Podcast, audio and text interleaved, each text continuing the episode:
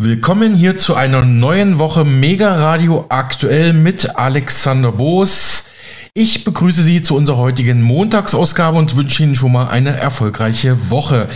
Ja, Bayern und Hessen haben gewählt. Wir hatten es ja schon lange angekündigt. Es ist so geschehen. Rund 13,7 Millionen Wahlberechtigte waren in beiden Bundesländern aufgerufen, mit ihren Stimmen den Landtag in München und Wiesbaden für die kommenden fünf Jahre zu bestimmen. Dabei gab es ein paar Überraschungen, die die großen Parteien auch im politischen Berlin beschäftigen. Wir wollen uns die Ergebnisse in Bayern und Hessen nach den Landtagswahlen noch einmal genauer anschauen und natürlich auch die Auswirkungen auf die Bundespolitik besprechen. Dazu begrüße ich jetzt ganz herzlich unseren Politikexperten und Moderator von Basta Berlin und dem Basta Wochenstart, mein geschätzter Kollege Marcel Jopper. Grüß dich, Marcel. Hi. Hallo, Alex. Ich grüße dich und natürlich auch unsere Zuhörer. Hallo. Wunderbar, super.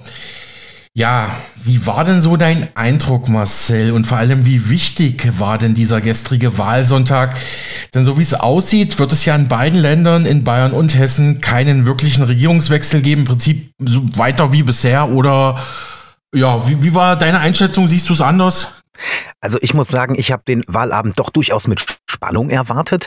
Der ein oder andere mag vielleicht sagen, ach du liebe Güte, ja, das sind Landtagswahlen, die haben bundespolitisch gar nicht so viele äh, Auswirkungen. Und zweitens mhm. ist doch eigentlich klar, dass die Regierungsparteien, die vorher im Amt waren, auch äh, nachher die Regierung stellen werden. Ich muss aber sagen, dass es für mich doch eben drei ja, äh, doch sehr zentrale Fragen im Vorfeld der Wahl gab. Das eine ist, wird wirklich weiterhin ähm, in Bayern äh, CSU mit freien Wählern regieren? Also könnte das reichen, weil ja vorher prognostiziert wurde, die CSU könnte auch deutlich Stimmen verlieren. Und auch mit Blick auf Hessen, da ist es spannend, ähm, ob und vor allem wie viel die SPD einbüßen wird mit ihrer Spitzenkandidatin, äh, mit unserer Innenministerin Nancy Faeser. Und dann war natürlich auch die wichtige Frage, wie sieht es mit freien Wählern aus? Wie sieht es mit der AfD aus? Da wurden in Umfragen vorher schon deutliche Gewinne prognostiziert. Wird sich das dann am Wahlabend so bestätigen? Und deswegen muss ich sagen, ich fand es spannend gestern. Hm, da muss ich auch gleich mal einhaken. Okay, also mal ein Gedankenspiel. Okay, CSU mhm. und Freie Wähler jetzt doch nicht mehr eine Koalition. Ja, wen hat denn äh, Markus Söder da noch? Ich schaue jetzt hier mal auf die, auf mhm. die, auf die äh, Ergebnisse. Also AfD fällt ja sowieso weg. So ja. ähm, Grüne, SPD. Grüne, Grüne fallen auch weg. Also ja. Markus Söder hat im Vorfeld nicht nur gesagt, äh, keine Koalition mit der AfD, sondern im Vergleich zu vor fünf Jahren, wo er es nicht konkret ausgeschlossen hat, hat er diesmal ganz klar gesagt, mit den Grünen wollen wir auch nicht. Denn laut Markus Söder machen die Grünen im Bund solch eine wirtschaftsschädliche und landesschädliche Politik, dann dürfe man auch auf Landesebene nicht mit den Grünen koalieren. Mhm. Und äh, deswegen wären jetzt sowieso nur noch freie Wähler oder möglicherweise die SPD als Koalitionspartner in Frage gekommen. Mhm. Aber für eine CSU SPD-Koalition reicht es nicht. Also eigentlich auch genau. ein sehr gutes mhm. Verhandlungsergebnis oder Verhandlungsposition für die Freien Wähler. Okay. Hm. Deshalb bleiben wir mal gleich in Bayern. Ähm, mhm. Wie hat deiner Analyse nach der Freistaat gewählt und wie sind da die Unterschiede zur Wahl vor fünf Jahren ausgefallen? Also erstmal müssen wir festhalten, dass die CSU zwar mit über 36 Prozent durchaus ja, ein starkes Ergebnis hat, aber wenn wir überlegen, dass die CSU ja auch durchaus nicht selten in Bayern eine alleinige Regierung gestellt hat und äh, dass sie vor fünf Jahren bereits das schlechteste Ergebnis äh, der CSU seit den 50er Jahren eingefangen hat und jetzt dann sogar noch minimalst Prozentpunkte, also im 0, noch was Bereich, darunter lag. Also ein richtiger Grund zum Feiern kann das für CSU-Chef Söder da natürlich nicht sein. Äh, richtig spannend war es am Wahlabend um den Platz 2. Und äh, da haben sich ja sehr lange die Freien Wähler, die AfD und die Grünen drum gestritten. Mhm. Jetzt ist es ganz spannend zu sehen, je länger der Wahlabend dauerte, desto ähm, weniger ähm, Zuwächse hatte die AfD und desto mehr Zuwächse hatten die Freien Wähler noch. Das hat folgenden Grund. Die AfD-Wähler, die AfD, ähm, die AfD-Spitze hat den Wählern häufig gesagt, wählt nicht per Briefwahl. Das kann unsicher sein, das kann verschiedene Gründe haben. Geht ins Wahllokal, zeigt eure Präsenz, wählt da die AfD.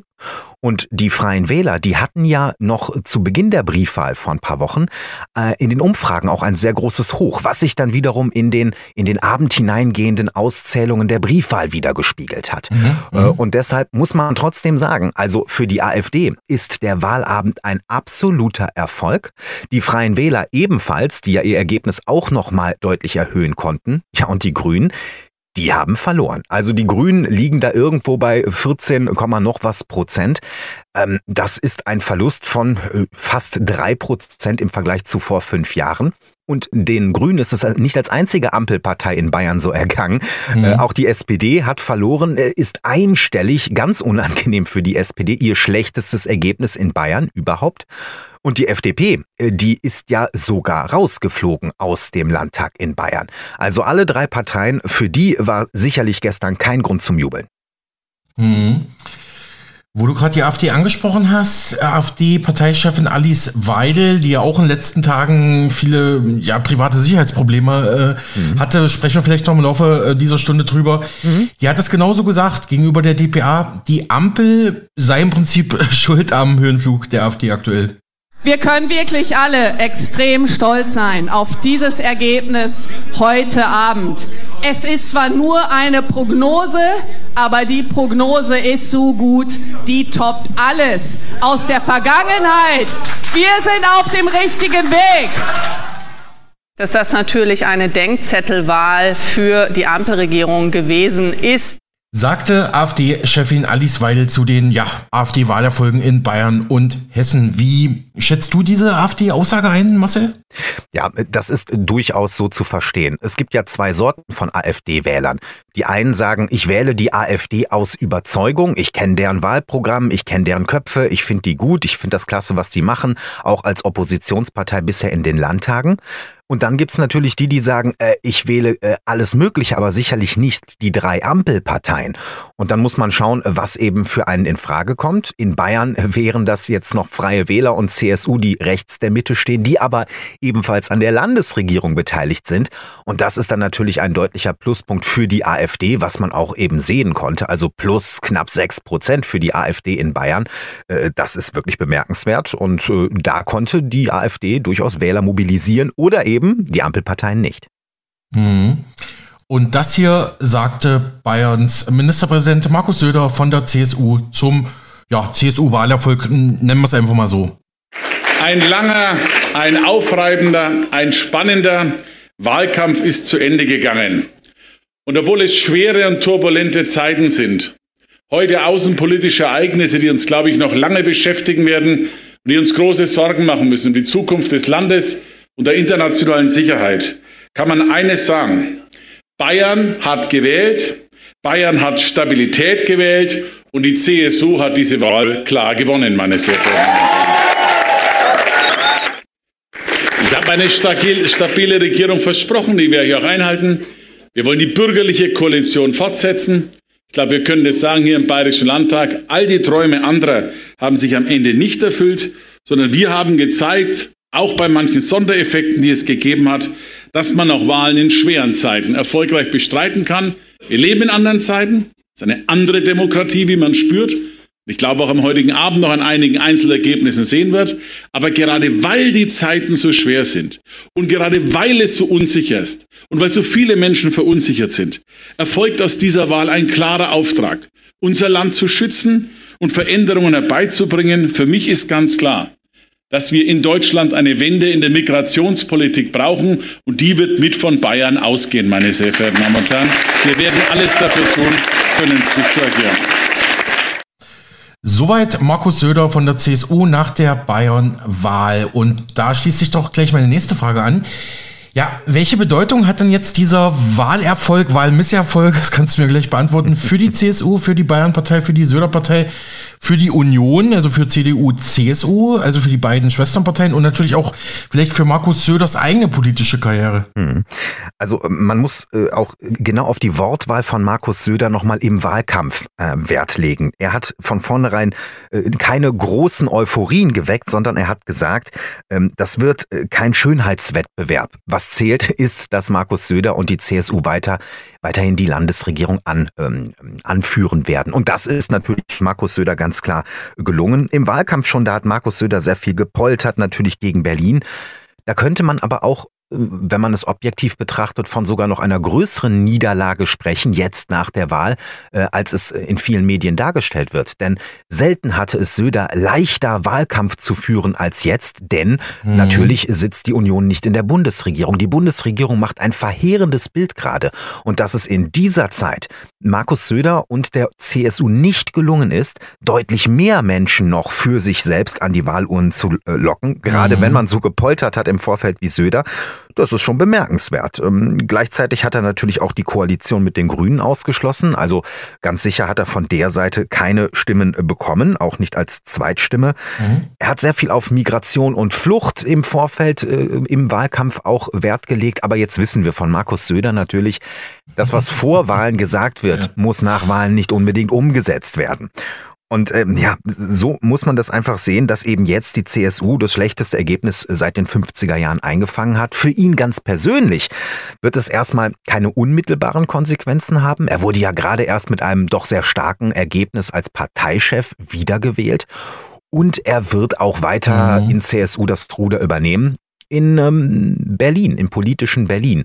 Äh, da wird sich vermutlich auch nicht viel ändern. Häufig ist es ja so, wenn die Bayern, wenn ein Markus Söder äh, möglicherweise damit geschwollener Brust aus einem Landtagswahlkampf hervorgeht, mit einem tollen Ergebnis, dass äh, sich das auch in Berlin widerschlägt und der Kurs der Union etwas konservativer, noch etwas weiter nach rechts rückt, das erwarte ich jetzt aber nicht. Mhm. Ich habe gerade überlegt, ähm, könnte es vielleicht auch sein, dass auch die CSU und Söder, die werden mittlerweile schon so als Teil des Establishments so wahrgenommen? Ich wollte, wollte fast mhm. schon in meiner, meinen Gedanken sagen, so als Teil der Ampel sogar schon. Also es gibt ja die Kritik jetzt schon seit ein paar Jahren, dass es eigentlich alles nur noch, ja, es ist die Parteien sich kaum, vielleicht mit Ausnahme der Linken und der AfD, eigentlich gar nicht mehr so richtig unterscheiden. Und wenn ich da noch an die früheren äh, bayerischen Zeiten denke, mit einem ähm, Strauß zum Beispiel, ja, also der wurde ja, oder auch selbst noch ein Edmund Stoiber, das war ja ganz klar, wir sind anti-Berlin, ne? Mhm. Und ist das bei Söder vielleicht anders gelagert oder ist das gerade nur ins Blau geraten von mir? Also natürlich hat die äh, CSU keine so große Lobby oder so große Stimme äh, in Berlin, wie es früher vielleicht noch der Fall gewesen ist. Mhm. Ein Markus Söder sitzt nun mal eben auch nicht im Bundestag. Ähm, gleichzeitig, und da gebe ich dir völlig recht, äh, sind diese großen Parteien immer ununterscheidbarer geworden. Ob das zur Corona-Politik äh, gewesen ist oder auch zum Ukraine-Krieg, äh, da stimmen äh, SPD und Grüne eigentlich ähnlich oder genauso, wie es CDU und CSU machen.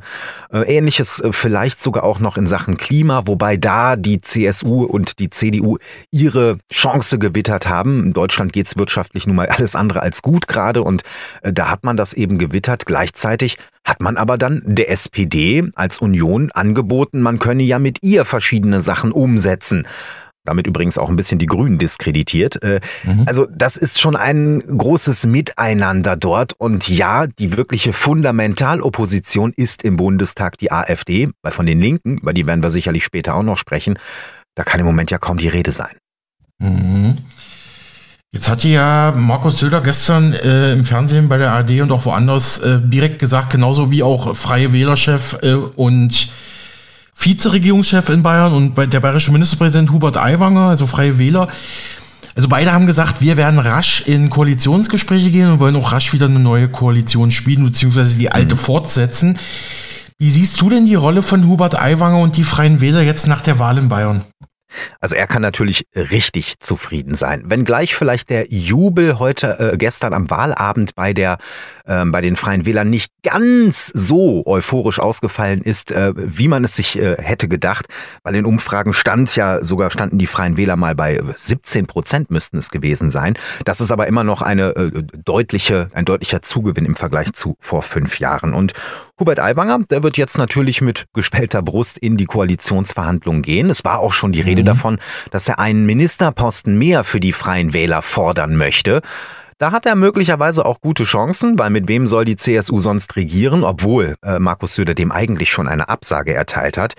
Und man kann auch mal wieder sehen, was denn solche Geschichten wie diese Antisemitismusvorwürfe gegen Hubert Aiwanger, was sicherlich auch eine sehr extreme Zeit für ihn gewesen ist, was die dann wiederum mit dem Wahlergebnis gemacht haben. Plötzlich hat man gesehen, dass alle Politiker im politischen Berlin, mhm. äh, der, der Mainstream-Parteien, genauso wie auch die großen Medien, gegen Hubert Aiwanger vorgegangen sind und gegen ihn geschrieben und angewettert haben. Was hatte das zur Folge? eine Zustimmung beim Wähler. Man hat also nicht nur im politischen, sondern auch im gesellschaftlichen Leben mittlerweile das Gefühl, die Menschen haben genug von diesen Massenmedien und von dieser Massenpolitikmeinung. Und davon konnte ähm, Hubert Aiwanger profitieren. Und eins vielleicht noch, das wird spannend. Hubert Aiwanger hat ja auch Pläne, möglicherweise bei der nächsten Bundestagswahl in den Bundestag einzuziehen. Mhm. Soweit will ich jetzt noch nicht mhm. gehen. Ja, in Bayern, da hat er recht viele Stimmen hinzugewinnen können. Aber in Hessen, wozu wir auch noch äh, kommen, hat er es eben nicht in den Landtag geschafft und in vielen anderen Bundesländern auch nicht. Also das mhm. steht nochmal auf einem ganz anderen Blatt. Mhm, durchaus äh, eine spannende Frage, wie sich das entwickeln wird. Mhm. Aiwanger kommentierte übrigens so den Ausgang der Bayern-Landtagswahl gestern. Wir sind natürlich auch der Meinung, wir wollen mit der CSU gemeinsam weiter regieren, um hier keine Unklarheiten in Bayern aufkommen zu lassen. Es gibt in vielen anderen Bundesländern Konstellationen, wo man nicht mehr weiß, wer soll mit wem überhaupt regieren. Und die Bundesampel hat ja in den letzten Verhandlungen gezeigt, als die neue Ampel zusammengekommen ist, dass sie monatelang verhandeln mussten, bis das Land überhaupt wusste, wie es weitergeht. Wir werden in Bayern innerhalb weniger Tage klar Schiff machen und zeigen, wir wissen, dass wir miteinander gut arbeiten können. Ja, soweit der bayerische Vizeministerpräsident und Chef der Freien Wähler in Bayern, Hubert Aiwanger, der womöglich mit Markus Söder von der CSU die Koalition in München fortsetzen wird. Ähm, wenn wir noch in Bayern bleiben und mal auf die anderen Parteien schauen, die ja wirklich da im Schatten der CSU herumdümpeln, will ich mal fast sagen, welchen Einfluss hatten die Grünen mit ihrer Spitzenkandidatin Katharina Schulze? Vielleicht erinnern sich unsere Stammhörerinnen und Stammhörer, ich hatte sie vor ein paar Wochen äh, mit ihrer absolut äh, feurigen Verteidigungsrede für Bundeswirtschaftsminister Robert Habeck gespielt. Das hatte sie Anfang äh, 2023 im Bayerischen Landtag gesagt, hat sie richtig geschrien, ja, der Robert Habeck, der hat uns vor der Energiekrise hier gerettet. So, so zumindest ihre Meinung. Ja, die Grünen unter Katharina Schulze, wie hast du die empfunden jetzt in Bayern?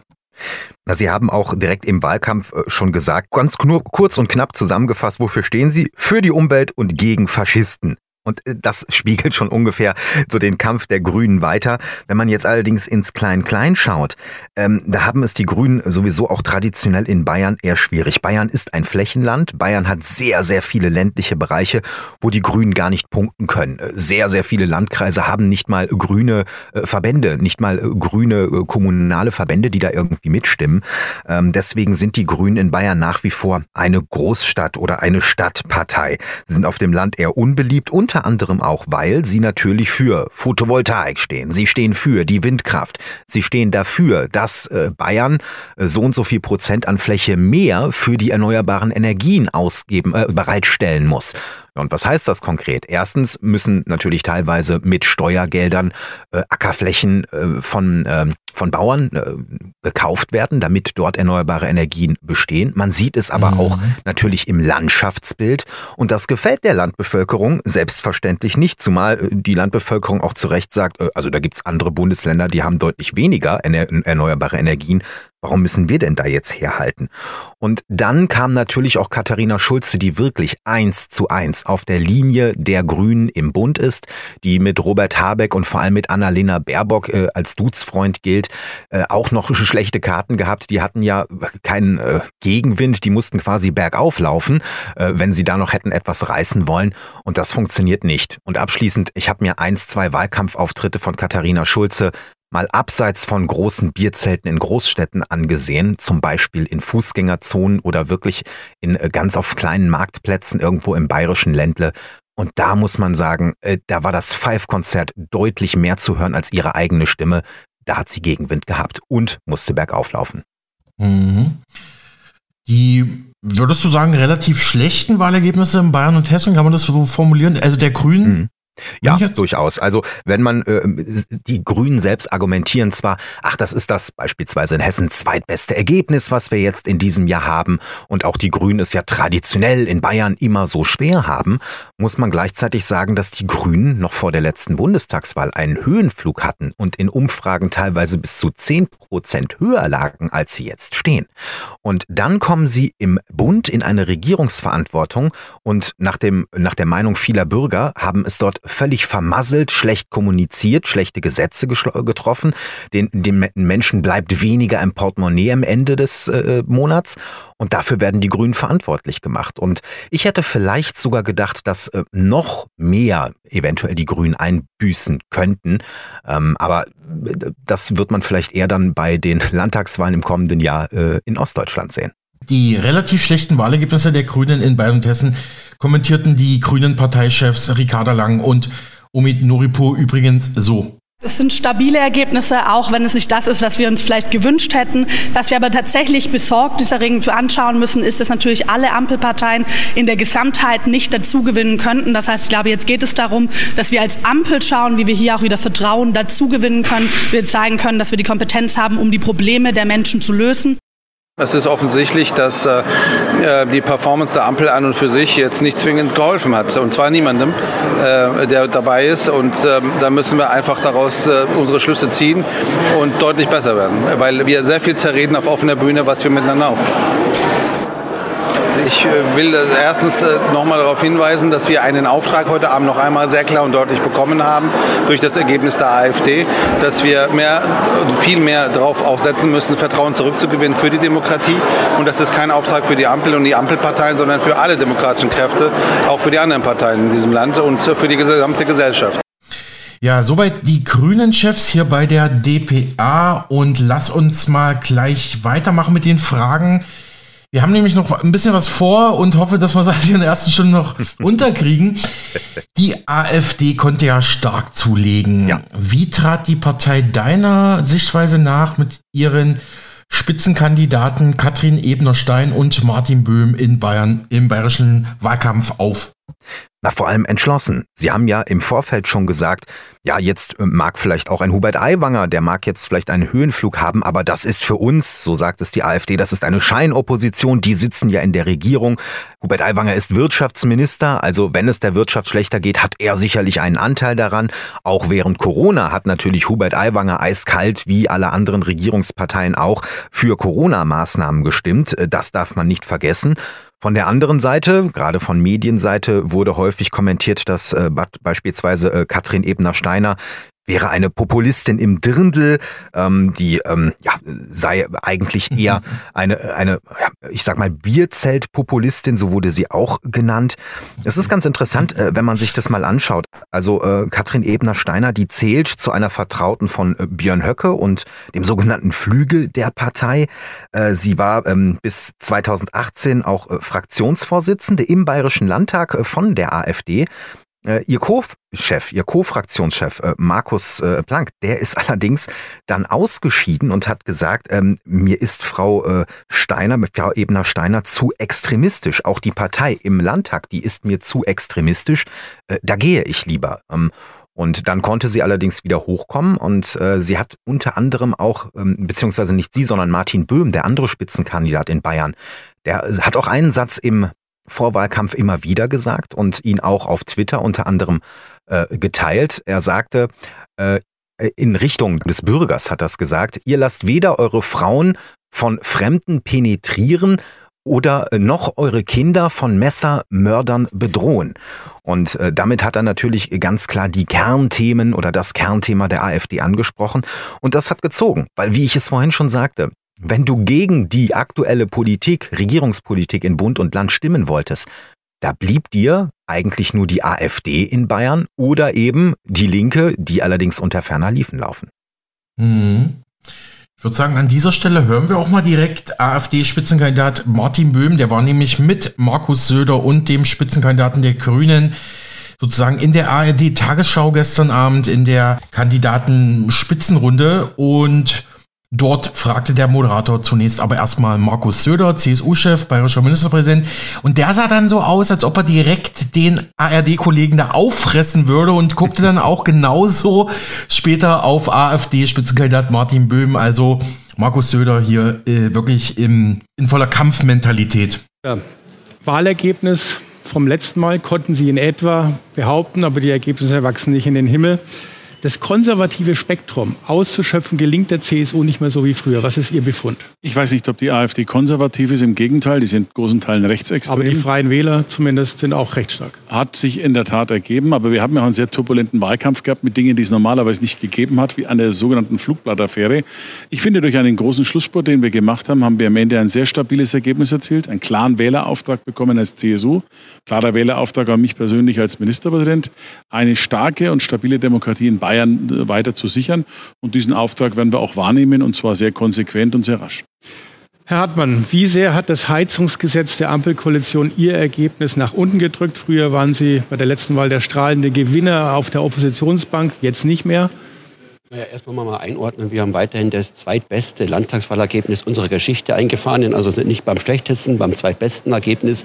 Und jetzt uns ein Wind ins Gesicht geblasen hat, das war hinreichend bekannt. Dafür haben wir ein ganz gutes Ergebnis eingefahren. Und ich würde sagen, wir Grüne sind auch fest in Bayern verankert und gehören Aber nicht mehr Oppositionsführer jetzt, nach jetzigem Stand? Nach aktuellen Stand nicht. Da schauen wir, was der Abend noch bringt. Es sind noch nicht alle Wahllokale ja komplett ausgezählt. Ich hoffe weiterhin, dass wir Grüne zweitstärkste Kraft sind. Ich bin überzeugt, es tut unserem Land, der Demokratie gut. Das ist eine demokratische Partei die zweitstärkste Kraft ist. Herr Böhm, es gibt Bewegungen in der Flüchtlingspolitik. Die Ampelkoalition versucht da zu reagieren und will auf europäischer Ebene da auch Bewegung reinbringen. Kann es sein, dass doch auf absehbarer Zeit Ihr Kernthema Ihnen etwas abhanden kommt?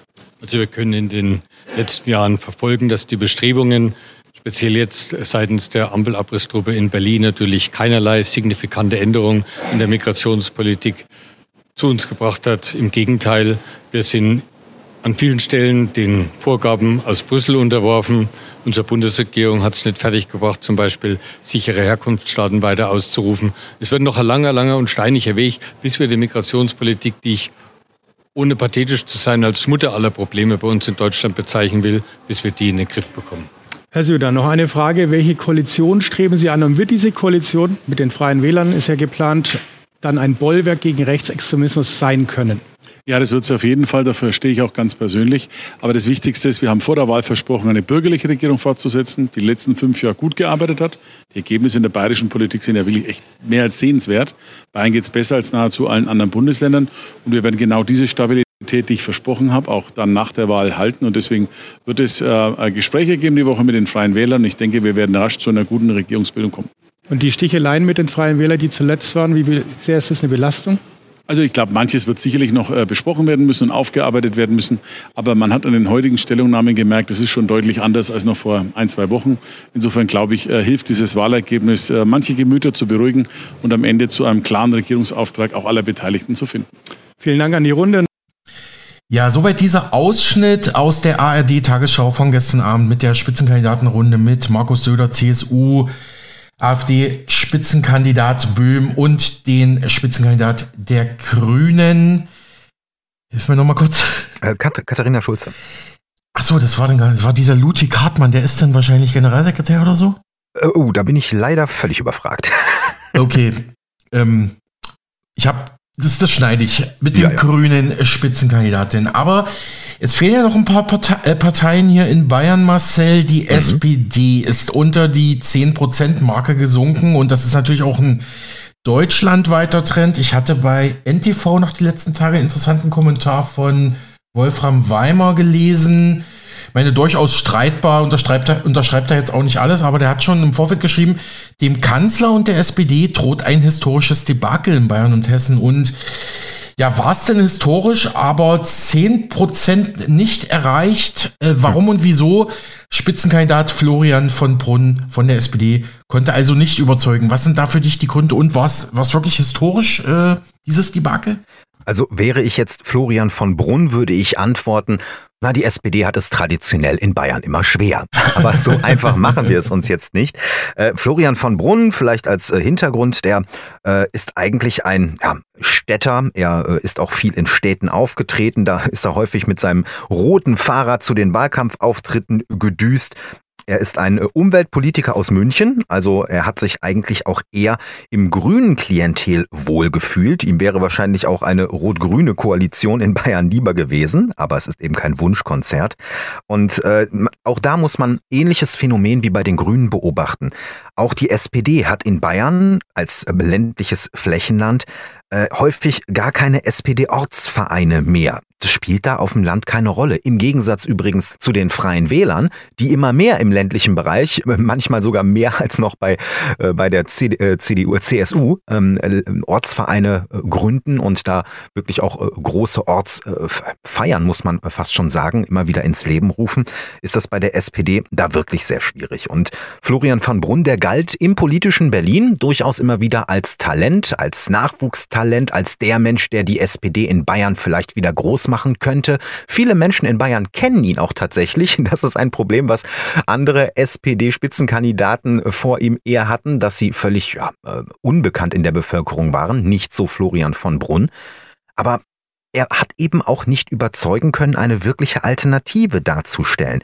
Und gerade bei den Themen Umwelt, gerade bei dem Thema Klimapolitik, äh, Landschaft, ähm, Agrar, da war er eigentlich auf der Linie der Grünen. Und dann entscheidest du dich als Wähler halt, äh, gebe ich der Stimme, äh, gebe ich die Stimme an die SPD oder an die Grünen, wenn sie sowieso beides äh, an Themen abdecken.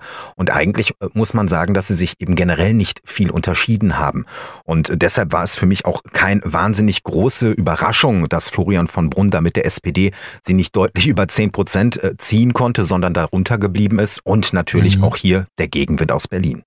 Und die FDP, die fliegt sogar komplett aus dem Bayerischen Landtag. Und ja, also ich habe die Gesichter auf der FDP-Wahlparty da in der Tagesschau gesehen. Die waren, die, da hingen die Mundwinkel natürlich alle nach unten, klar. ähm, warum ist das so passiert und was heißt das für die FDP in der Ampel-Bundesregierung, Marcel? Also als FDPler muss man wirklich viel Leid ertragen und ich glaube auch ein bisschen standfest im Moment sein. Äh, das ist ja ein Trend, den wir bundesweit in vielen ähm, Landesregierungen sehen, den wir aber natürlich auch im Bund sehen. Die FDP verliert massiv an Zuspruch. Und äh, wenn wir uns mal kurz in die Geschichte nochmal Bayerns einfuchsen, äh, die FDP hatte ja sogar mal eine Landesregierung mit der CSU zusammengestellt. Also die CSU natürlich geführt und die FDP war Koalitionspartner mhm. Als es die CSU eben nicht mehr mit absoluter Mehrheit konnte. Das hat dazu geführt, dass sie danach rausgeflogen ist, weil sie wirklich unheimlich nicht zur Geltung gekommen ist und äh, beim Bürger und beim Wähler nicht mehr angekommen ist. Äh, dann kam sie wieder rein, aber Markus Söder hat mit den Freien Wählern eben taktiert und paktiert. Und die Freien Wähler und FDP unterscheiden sich auch politisch hier eher in Nuancen. Ich würde sagen, vielleicht stehen die Freien Wähler ein klein wenig mehr rechts, aber sie stehen für eine wirtschaftsliberale Politik, die aber vor allem ländlich ausgerichtet ist, die FDP und der ländliche Bereich. Das passt für viele im Kopf überhaupt nicht zusammen. Und wenn wir dann schauen, was hat das für Auswirkungen in äh, Berlin, auch da wird man wahrscheinlich als Christian Lindner sagen, die FDP hatte in Bayern traditionell immer einen schlechten Stand. Das ist auch so, aber die FDP hat generell gerade bundesweit einen schlechten Stand. Es wird immer schwieriger für die Partei werden, auch in der Regierungskoalition Dinge durchzubringen, die nicht sowieso schon im Koalitionsvertrag stehen.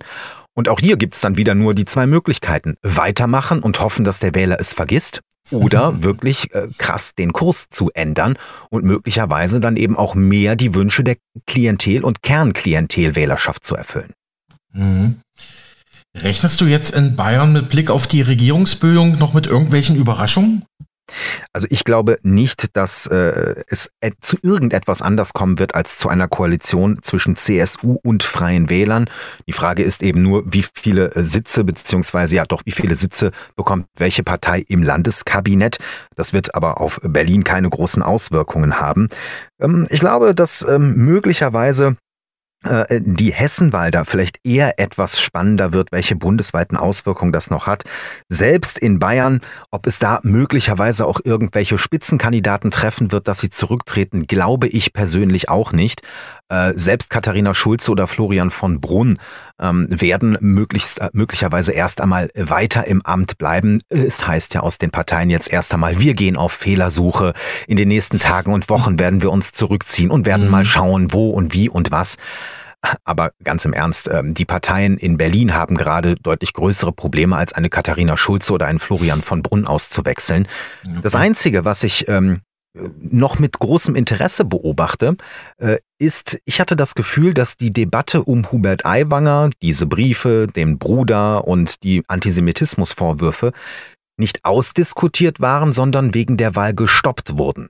Ähm, ich will nicht ausschließen, dass äh, möglicherweise weitere Bestrebungen in die Richtung gegen Aiwanger gehen. Und da wir uns dann nicht mehr im Wahlkampf befinden, könnte es theoretisch sein, äh, dass die CSU darauf besteht, Herrn Aiwanger doch noch rauszukegeln. Nach diesem großen Wahlsieg, die aber sehr stark auch Aiwanger zuzuschreiben war, glaube ich das erstmal nicht. Mhm. Du hast es schon gerade gesagt, wir schauen nach Hessen. Mhm. Lange lagen dort in Umfragen CDU und SPD gleich auf. Und als vor einigen Monaten SPD-Innenministerin Nancy Faeser als Spitzenkandidatin für ihre Partei in den Wahlkampf eingestiegen ist, ging es daraufhin für die Sozialdemokraten bergab. Erstmal in den Umfragen und jetzt auch an der Wahlurne. Warum war das so? Warum ist das so? Naja, Nancy Faeser ist äh, in Hessen doch eher unbeliebt. Ähm, sie hat versucht, diese Beliebtheit in Fernsehbildern aufzubügeln, indem sie beispielsweise mit den Ministerpräsidentinnen äh, Schwesig und Dreier aufgetreten ist. Man wollte damit quasi ja, signalisieren, das sind die drei Ministerpräsidentinnen der SPD, was natürlich eine Farce gewesen ist. Ähm, und dazu haben es ihr natürlich viele übel genommen, dass sie äh, sich nicht komplett auf Hessen konzentriert hat. Dass sie nicht gesagt hat, ich lasse mein Amt als Innenministerin ruhen oder ich gebe das Amt der Innenministerin ab und werde mich voll auf den hessischen Wahlkampf äh, konzentrieren. Im Gegenteil, sie hat sogar ausdrücklich gesagt, dass bei einer Wahlniederlage in Hessen sie trotzdem wieder weitermacht in Berlin und damit eine Wahlverliererin ja weiterhin das Amt der Innenministerin bekleiden würde. Und das äh, ist alles andere als gut angekommen, wenngleich dann noch andere Dinge hinzukamen, wie ein sehr schwieriger Kurs in der Flüchtlingspolitik. Da ist aber die SPD an sich auch sehr gespalten. Sollte verschärft werden oder sollte man doch auf das humanitäre Menschenrecht pochen? Da hat Frau Faeser keine sonderlich gute Figur gemacht wenngleich sie vor der EU wenigstens eine ja, gewisse minimale Verschärfung in Sachen EU-Asylpolitik durchverhandeln konnte.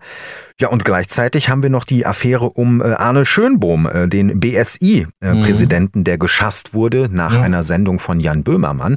Auch hier hat sie keine gute Figur gemacht. Im Gegenteil, sie hat ja den Verfassungsschutz angesetzt auf Arne Schönbohm, ob möglicherweise der Verfassungsschutz noch irgendetwas in der Vergangenheit von Herrn Schönbohm finden könnte, was etwa eine Verbindung nach Russland oder zum russischen Geheimdienst nachweisen könnte. Das war nicht der Fall und auch ihre Ausreden am Ende, warum es denn so und so gekommen ist, das war nicht glaubwürdig. Für mich ist sie auch ehrlicherweise keine glaubwürdige Politikerin. Sie sagte übrigens, dass hier nach der ja, Wahlniederlage in Hessen für uns ist klar, und das will ich auch in aller Deutlichkeit sagen, das Wahlergebnis ist sehr enttäuschend, was auch sonst. Ähm, wir haben uns erhofft in diesem Wahlkampf, dass wir eine Landesregierung anführen können und deswegen ist es ein sehr enttäuschendes Ergebnis. Ja, soweit die SPD-Spitzenkandidatin und Bundesinnenministerin Nancy Faeser gegenüber der DPA zum Ergebnis der Sozialdemokraten in Hessen. So rund 15 Prozent waren so die aktuellen Zahlen, die ich gesehen habe. Und danach äußerte sich auch SPD-Generalsekretär Kevin Kühnert bei der DPA zur aktuellen ja, Gesamtlage der SPD nach den Wahlen in Bayern und Hessen. Wir sind heute Abend ausdrücklich nicht die Wahlsieger. Es ist für uns ein bitterer Abend in beiden Bundesländern. Die Ergebnisse haben sehr komplexe ähm, Ursachen, die sicherlich nicht in ein paar kurzen Sätzen zusammenzufassen sind. Aber wir sind natürlich nicht taub und blind, sondern wir sehen, dass die drei Parteien der Ampelkoalition in beiden Bundesländern verloren haben. Und wir sollten die Signale alle miteinander in der Ampelkoalition erkennen. In diesen Wahlergebnissen liegt auch eine Botschaft für uns. Das sehe ich ausdrücklich anders und da kann ich auch für die gesamte SPD-Parteispitze sprechen. Die Menschen in Hessen haben heute ein landespolitisches Votum abgegeben. Wir hätten uns ein anderes Ergebnis gewünscht, aber es ist so, wie es ist. Aber mit diesem Ergebnis ist nichts über die Bilanz der Bundesinnenministerin Nancy Faeser gesagt, die zuletzt erfolgreich ähm, Ergebnisse im Bereich der europäischen Asylpolitik verhandelt hat, zu der viele Amtsvorgänger vor ihr nicht in der Lage gewesen sind.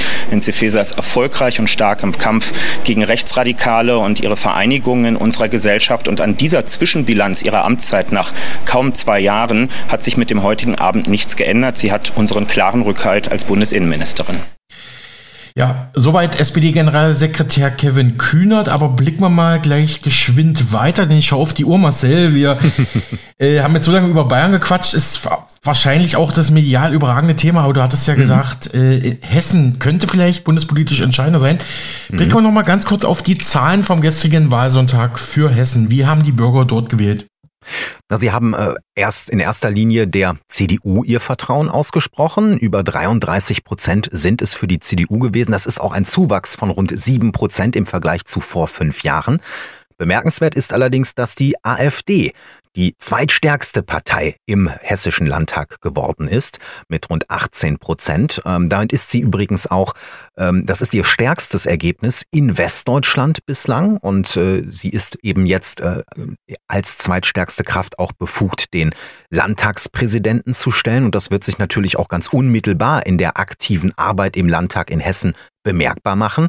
Ähm, etwas darunter mit rund 15 Prozent liegen SPD und Grünen, beide stark verloren, beide um die 5 Prozent verloren. Der Ampeleffekt nenne ich ihn.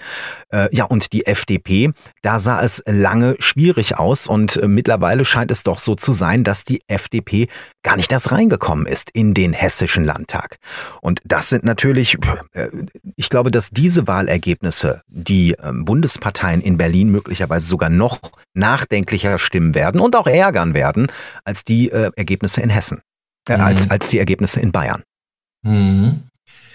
Die CDU war ja mit dem aktuellen hessischen Ministerpräsidenten Boris Rhein ins Rennen gegangen. Er ist der Wahlsieger und sagte das hier der DPA. Es ist ein unfassbar großartiger Tag für die hessische CDU, für die Hessen-Union. Liebe Freunde, dieser achte Zehnte wird in die Geschichte Hessen-Union eingehen. Und eines ist ganz klar, die Bürgerinnen und Bürger in Hessen haben gewählt und sie haben einen klaren Regierungsauftrag erteilt, und zwar an die CDU Hessen. Die CDU Hessen hat den klaren Regierungsauftrag der Bürgerinnen und Bürger. Die Bürgerinnen und Bürger haben eines gewählt. Sie haben die Hessen-CDU gewählt und sie haben damit Stil und Stabilität, aber auch sanfte Erneuerung gewählt. Das ist die Botschaft dieses Tages, das ist die Botschaft des 8.10. Ja, soweit der amtierende hessische Ministerpräsident, ähm, CDU-Wahlsieger Boris Rhein, kurz nach der Landtagswahl in Hessen bei der DPA. Ja, was zeichnet CDU-Wahlsieger Boris Rhein aus, deiner Einschätzung nach, Marcel? Also bundesweit würde man wahrscheinlich sagen, Boris Wehr, ist er nicht Verteidigungsminister? Nein, das ist Boris Pistorius. Boris Rhein, der hat ja auch erst im Mai 2022 das Amt übernommen. Und zwar von äh, Volker Bouffier, der als hessisches Urgestein äh, den Laden relativ lange für die CDU geführt hat. Und äh, davor war er, ähm, er war längere Zeit Minister, Boris Rhein. Er war sogar auch mal äh, Innenminister, Landesinnenminister, galt da allerdings als ziemlicher Hardliner. Er hat äh, sich immer wieder für einen sehr starken Staat ausgesprochen und äh, das äh, war möglicherweise auch der Grund dafür, dass er von Herrn Bouffier geschasst wurde. Denn bei der vergangenen äh, Landtagswahl, also äh, da hat Herr Bouffier sich gedacht, ähm, wir können leider Herrn Rhein keinen Ministerposten mehr anbieten, weil wir wahrscheinlich nämlich mit den Grünen koalieren wollen, weiter koalieren wollen. Und für die Grünen war eigentlich Herr Rhein immer ein bisschen zu extrem, auch eben zu seinen äh, Äußerungen, äh, was auch Rechtsextremismus, Linksextremismus und so weiter anging, der starke Staat. Und deswegen war er zuletzt ähm, war er Landtagspräsident. Das ist zwar erstmal ein mächtiger Posten, aber politisch hat man eigentlich wenig zu sagen. Und den hat man dann also 2022 als Nachfolger von Volker Bouffier äh, ja, äh, hochgelobt. Aber auch seitdem war er bundespolitisch nicht sonderlich in Erscheinung getreten. Ich glaube, sein Erfolgsrezept war es, dass er für ein Weiter so plädiert hat. Für ein Weiter so als Schwarz-Grün, für ein weiter so, ähm, möglicherweise auch was die Landespolitik angeht. Sie kennen nicht mich, Sie kennen unsere Politik und es wird sich gar nicht so viel ändern. Mhm. Und gerade weil er auch wenig in Verbindung gebracht wurde mit der Bundespartei, hat er jetzt gewinnen können. Ich glaube allerdings, dass es nicht unbedingt nur ein Wahlsieg der CDU ist, sondern vor allem eine Wahlniederlage der SPD. Mhm, mh. Bevor wir zur SPD kommen, noch ganz kurz CDU-Generalsekretär Carsten Linnemann. Der hat sich natürlich im Namen seiner Partei gefreut über den sehr deutlichen Wahlsieg in Hessen. Es ist kein Tag zum Feiern. Wir sehen das mit Blick auf Israel. Wir waren eben noch mit Friedrich Merz auch beim Brandenburger Tor. Das nimmt einen schon mit, stellt vieles in den Schatten. Trotzdem klar, das Ergebnis ist sensationell. Der Boris Rhein hat einen sensationellen Wahlkampf gemacht, fehlerfrei, klare Themenfokussierung und die CDU Hessen war geschlossen. Genauso muss es sein. Insofern Glückwunsch nach Hessen. Ja, soweit CDU-Generalsekretär Carsten Linnemann bei der DPA zum Wahlerfolg der Christdemokraten in Hessen. Und Sie erinnern sich vielleicht, liebe Stammhörer, das war der Politiker, der vorgeschlagen hat, Bürgergeld und Hartz-IV-Empfänger sollen doch bitte zur Arbeit verpflichtet werden. Aber du hast ja schon gesagt, äh, Marcel, die SPD hat sozusagen, oder sagen wir mal so, die CDU hat, hat nicht gut gespielt und das Spiel gewonnen, sondern die SPD war einfach zu schlecht. Die konnte ja in Hessen gar nicht überzeugen. Mhm, mhm. Jetzt ähm, zu dem, was ich gerade schon ein bisschen angedeutet habe und was du auch schon gesagt hast, welche bundespolitischen Auswirkungen wird denn das SPD-Ergebnis für die Kanzler-Scholz-Partei haben? Also da wird man sich noch viele Gedanken machen müssen. Denn Hessen ist ja in den USA, würde man sagen, eine Art äh, Swinging State. Also mal wird so, mal so gewählt.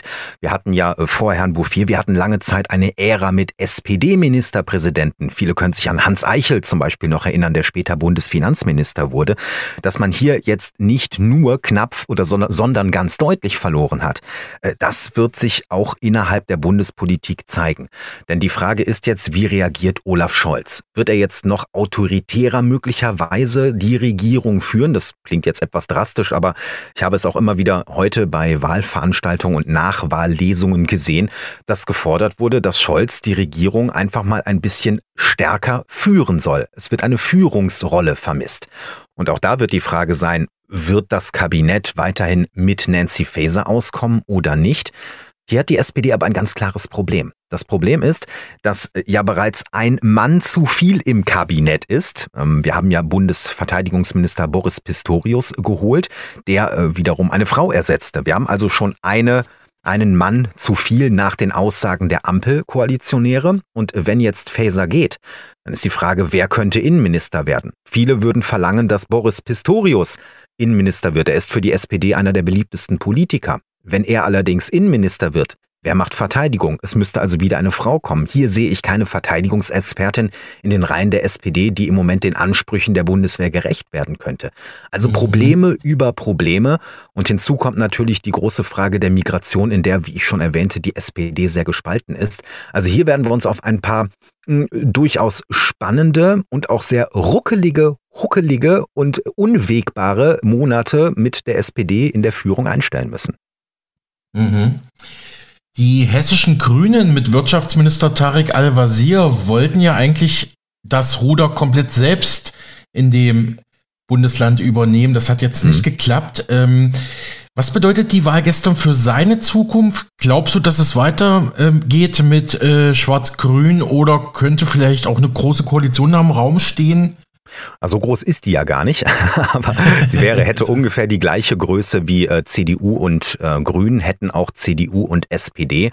Ich bin mir sehr sicher, auch weil es im Vorfeld immer wieder angekündigt wurde, dass die CDU mit den Grünen weiter koalieren wird, ähm, zumal man sich halt auch schon auf viele Themen einigen konnte. Und wie gesagt, natürlich auch Boris Rhein, der Spitzenkandidat der CDU und Ministerpräsident, selbst auch aus dem klimapolitischen Milieu kommt. Da liegen die Grünen natürlich näher. Tarek Al-Wazir, der ist ja Wirtschaftsminister in Hessen und ich glaube, dass ihm das unter anderem geschadet hat, weil die Grünen haben in Hessen um die fünf Prozent verloren. Und äh, auch er verfolgt eine ähnliche Wirtschaftspolitik wie Robert Habeck.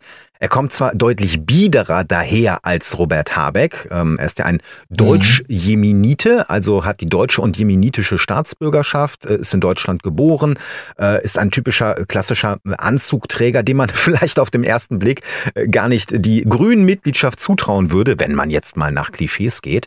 Ähm, aber auch gerade in Sachen Fluchtdebatte, da hat er kein gutes Bild abgegeben. Und ich glaube, dass der Verlust von Tarek Al-Wazir und den Grünen in Hessen vor allem fußte auf den Verlusten und auf der Politik der Grünen im Bund. Mhm.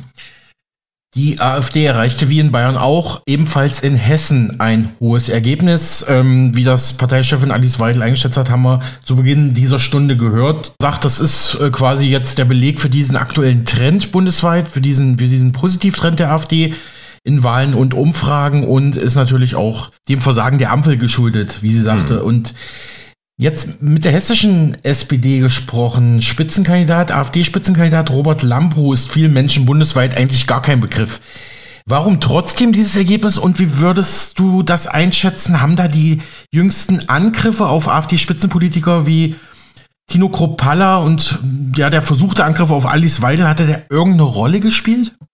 Ich denke schon. Also was man äh, definitiv bei Herrn äh, Lambrou festhalten kann, äh, dass die Menschen weniger die AfD in Hessen gewählt haben wegen ihm, sondern ganz klar eher wegen der Bundespartei und auch der Landespartei, wobei sich die AfD in Hessen äh, durchaus ein wenig unterscheidet, beispielsweise von der AfD in Bayern oder gar von der AfD in Thüringen. Herr Lambrou, der hat, äh, der wurde nicht müde, immer wieder im Wahlkampf zu sagen, wir sind eine bürgerlich-konservative Partei. So, Punkt. Und äh, er hatte ja mit seiner Partei 2018 schon einmal 13 Prozent im Hessischen Landtag erreicht. Dann hat sich die Fraktion dort aber abgespalten. Immer mehr Abgeordnete sind ausgestiegen aus der AfD-Fraktion. Es müssten fünf zuletzt gewesen sein. Äh, Herr Lambrou sprach da selbst von ge gekränkten Eitelkeiten, äh, weshalb sich das dann eben verschlechtert hatte. Und dann hatte man eigentlich damit gerechnet, dass die AfD bei der jetzigen Landtagswahl sogar ein schlechteres Ergebnis als vor fünf Jahren erreichen wird. Genau das Gegenteil ist der Fall. Um die fünf Prozent dazugewachsen, 18 Prozent in etwa. Das ist für die AfD ein absolutes Rekordergebnis. Wie gesagt, zweitstärkste Partei. Wer hätte das gedacht? Und äh, das wird natürlich einen Einfluss auch auf die Bundespolitik haben. Sicherlich spielen auch, weil du es angesprochen hast, sicherlich spielen auch aktuelle ähm, Entwicklungen, wie beispielsweise die mögliche Anschlag Anschlagslage auf AfD-Politiker spielt da auch eine Rolle, ähnlich wie die Antisemitismusvorwürfe gegen Hubert Aiwanger eine Rolle gespielt haben. Ob sich das verstetigen kann, das interessiert die in Hessen erstmal überhaupt nicht. Da steht das Ergebnis und da wird man jetzt mit der AfD auch weiter regieren müssen, also zumindest als größte Oppositionspartei. Und äh, auf der äh, Bundesebene, da wird es für die etablierten Parteien noch deutlich schwieriger. Mhm. Ja, Marcel, ich habe jetzt noch einige Fragen auf dem Zettel, die werde ich mal in einer letzten Abschlussfrage zusammenfassen. Und zwar, ähm, ja, gibt es jetzt im Bundesrat, also in der Ländervertretung Deutschlands, irgendwelche Veränderungen jetzt mit dieser Wahl? Du bist ja auch unser Experte für diese Fragen. Und ja, vielleicht nochmal der Blick auf die aktuelle Ampelregierung in Berlin, SPD, FDP und Grüne hatten zuletzt nicht gerade mit großem Zusammenhalt ge geglänzt. Ähm, wird das noch irgendwelche Spätfolgen im Bundeskabinett haben? Hast du zwar auch schon ein bisschen angedeutet, vielleicht gibt es da noch was zu sagen. Und natürlich hm. der Blick in die Zukunft. Die nächste Bundestagswahl ist gar nicht mehr so lange weg. 2025. Außerdem stehen im nächsten Jahr auch wieder Landtagswahlen in den schwierigen, für, für die Ampel schwierigen Bundesländern im Osten, Sachsen, Thüringen und Brandenburg an. Und dann gibt es noch eine Europawahl. Ja. Also, wenn du mir das jetzt doch gerne kurz beantworten könntest, dann wäre ich sehr glücklich. ich werde es kurz versuchen. Also ganz kurz kann ich sagen, nein, im Bundesrat wird sich erst einmal keine Veränderung widerspiegeln. Also das heißt, da bleibt erstmal alles, wie es ist. Äh, auf Bundesebene ist man, glaube ich, jetzt im Bundestag erstmal zufrieden, dass keine weiteren Wahlen in diesem Jahr stattfinden. Aber es wird eben besonders spannend, und das hast du erwähnt, äh, mit Blick auf das kommende Jahr. Und äh, da haben wir ja eigentlich, naja, man muss sagen, vier, fünf Punkte, die mich wirklich mit großer Spannung auf 2024 schauen lassen. Eines ist, wird es eine Gründung einer Wagenknecht-Partei in irgendeiner Art und Weise geben. Das würde den Abstieg der Linken, wie wir sie jetzt auch bei den Wahlen gesehen haben, aber bundesweit auch sehen, natürlich besiegeln. Sie wäre praktisch pulverisiert, könnte aber zumindest in den ostdeutschen Bundesländern äh, aus dem Stand ein zweistelliges Ergebnis erlangen mhm. und wäre dann natürlich auch für die Bundes, äh, für die Bundespolitik irgendwann attraktiv. Äh, gleichzeitig ähm, gibt es eine mögliche weitere Partei aus den Reihen der Werteunion mit äh, Hans-Georg Maaßen. Auch da weiß man nicht, wie sich das noch entwickeln wird. Das könnte natürlich das äh, rechtskonservative Lager noch einmal aufsprengen, was übrigens natürlich vor allem AfD-Politiker und Anhänger der AfD als eher kritisch sehen. Äh, wir werden auch nochmal schauen, wird die Politik möglicherweise also eine konservativere, drastischere Politik machen, weil, sind wir mal ehrlich, wenn wir jetzt so viele Wahlen hintereinander hatten mit Wahlverlierern, die vor allem SPD, Grüne und FDP hießen, muss man sich dann nicht irgendwann mal Gedanken machen, ob es vielleicht auch an der Politik liegt, die man macht oder auch an der Politik, wie sie vom Bürger wahrgenommen wird? Das scheint mir im Moment nicht der Fall. Vielleicht wird sich da aber auch gerade an der Flüchtlingsfront noch etwas tun. Ja, und ansonsten werden wir natürlich äh, die Erfolge der AfD weiter beobachten.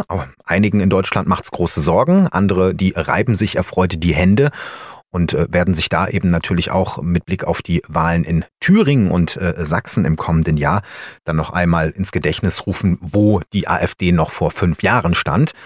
Und äh, ich werde das übrigens auch tun. Wir wissen, dass wahrscheinlich in äh, Thüringen die AfD weit über 30 Prozent bekommen wird, aber eben nicht regieren kann, weil sie keinen Koalitionspartner hat. Mhm. Und das vielleicht abschließend noch von mir als Einschätzung.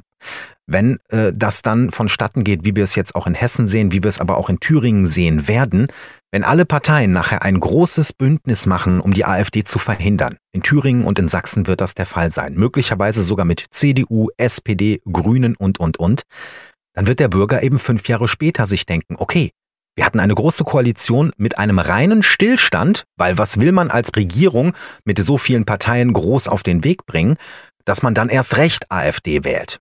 Es wäre doch mal ein kleiner Vorschlag an der Politik der aktuellen Regierung etwas zu ändern, anstatt immer nur mit dem Finger auf die AfD zu zeigen. Meine persönliche Meinung und mein persönliches Fazit. So schnell lasse ich dich nicht davon kommen, Marcel. Wir sind natürlich am Ende und vielen, vielen Dank hier im Namen der Mega Radio Aktuell Redaktion, dass du uns als Politik, Bundestag und Landtagswahlexperte hier zur Verfügung standest. Aber du bist ja auch ein Teil von Basta Berlin mit Benjamin Golme. Richtig. Natürlich hier exklusiv auch immer bei Mega Radio mit dem Basta Wochenstart unterwegs. Mhm. Heute, am heutigen Montag, 14 Uhr hier bei Mega Radio, die neue Ausgabe. Was erwartet uns denn da wieder Schönes? Also einerseits wäre es natürlich vermessen, wenn wir da nicht auch nochmal über die Wahlen sprechen würden und über die aktuelle Politik. Aber natürlich habe ich da Benjamin mit an Bord und da wird es vielleicht auch nochmal ein bisschen satirischer und ein bisschen ironischer, vielleicht auch nochmal ein bisschen drauf prügelnder zur Sache gehen, als äh, das jetzt an dieser analytischen Stelle gegeben gewesen wäre. Wir werden eventuell auch nochmal in Richtung Israel schauen, international, friedenspolitisch äh, gibt es gerade viele Verwerfungen. Mhm. Aber das äh, Schöne ist ja, da, dadurch, dass wir erst ganz ganz kurz vorm Wochenstart immer die exakten Themen abstecken, bin ich manchmal selbst überrascht, was Benjamin da noch aus dem Hut zaubert. Vielen Dank für diese Einsichten und mit dem Thema Krieg in Israel mit der Hamas geht es auch gleich nach den Nachrichten weiter. Das war Marcel Joppa von Basta Berlin und dem Basta Wochenstart. Recht herzlichen Dank für diese Analyse, Marcel. Ich danke dir. Vielen Dank.